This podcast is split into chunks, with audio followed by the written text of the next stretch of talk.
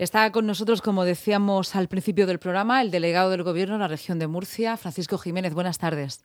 Buenas tardes, Lucía. Pues encantado. igualmente queríamos conocer esa última hora, queremos refrescar la información y cuál es el estado en este momento de las carreteras que son también de sus dependencias, de las eh, dependencias del Estado en la región de Murcia. Cuéntenos.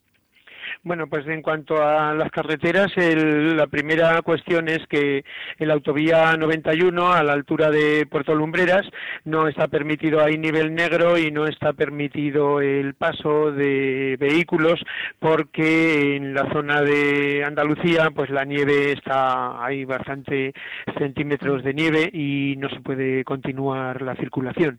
Se puede continuar en dirección hacia Almería, pero solamente se puede llegar hasta Guadix. La situación está muy complicada en las carreteras de Andalucía. Y eso afecta pues a la región de Murcia porque aunque las tenemos en bastantes buenas condiciones y se circula por todas las carreteras de la región prácticamente sobre todo por las de la red principal pero tenemos el problema de que hacia Andalucía pues en Andalucía las cosas están muy complicadas y nos piden que cortemos el tráfico en la A91 en Puerto Lumbreras. ¿Hay alguna previsión eh, del señor delegado del gobierno alguna previsión de quizá esta noche en caso de que la alerta naranja remita, se podrían abrir esas vías o no podemos hacer una previsión tan No podemos, este no podemos decir nada porque no sabemos cómo evolucionará la meteorología en Andalucía y cómo evolucionará también las quitanieves en la comunidad autónoma andaluza.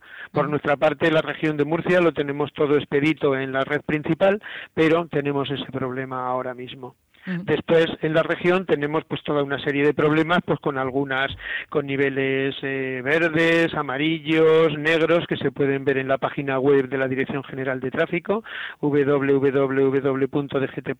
Infocar, eh, y en concreto, bueno, pues en las carreteras del noroeste, eh, algunas carreteras del, del altiplano, por ejemplo la RM15, la, la F35, tiene también la F29 entre Torre Pacheco y San Javier, por inundaciones está en nivel negro, la carretera de Cejín a La Paca está en nivel negro y luego las carreteras del noroeste pues suelen estar en nivel amarillo, verde, rojo, la del campo de San Juan, la carretera 703, en cuanto a otras vías de comunicación, no, sobre todo las vías ferroviarias. Las vías ferroviarias, bueno, esta mañana hemos tenido conocimiento de que ha habido algunos retrasos por parte de Renfe, pero por lo demás no, no hay grandes problemas.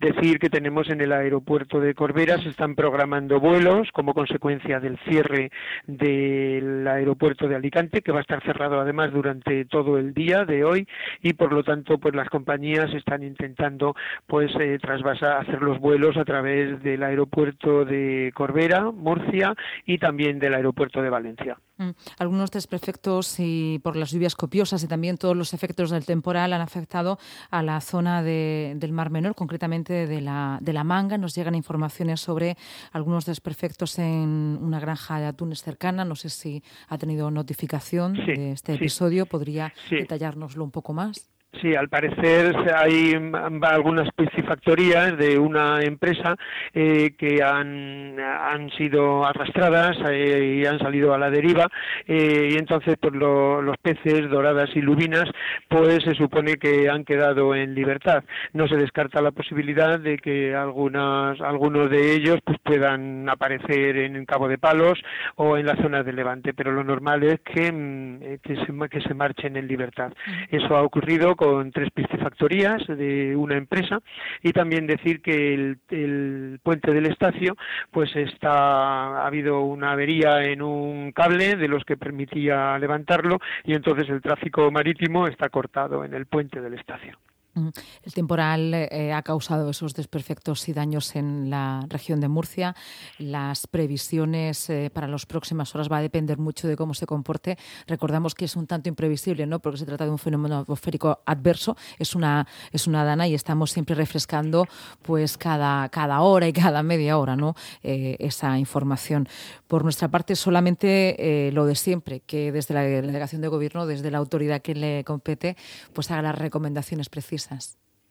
Sí, las recomendaciones son estar pendientes de la evolución del tiempo y de la evolución de las carreteras. Si es que tienen que conducir, que consulten en la página web de la Dirección General de Tráfico que tiene actualizada a cada momento el nivel de tráfico en el que están todas las carreteras, que respeten todas las instrucciones de los guardias civil de tráfico que se encuentren en las carreteras y de las autoridades o de los operarios que estén de servicio, que sean prudentes y no lo necesitan, no cojan el coche en el día de hoy y la prudencia es muy importante. Los poderes públicos estamos trabajando con todos los medios a nuestro servicio, pero es importante también la responsabilidad de cada uno de los ciudadanos.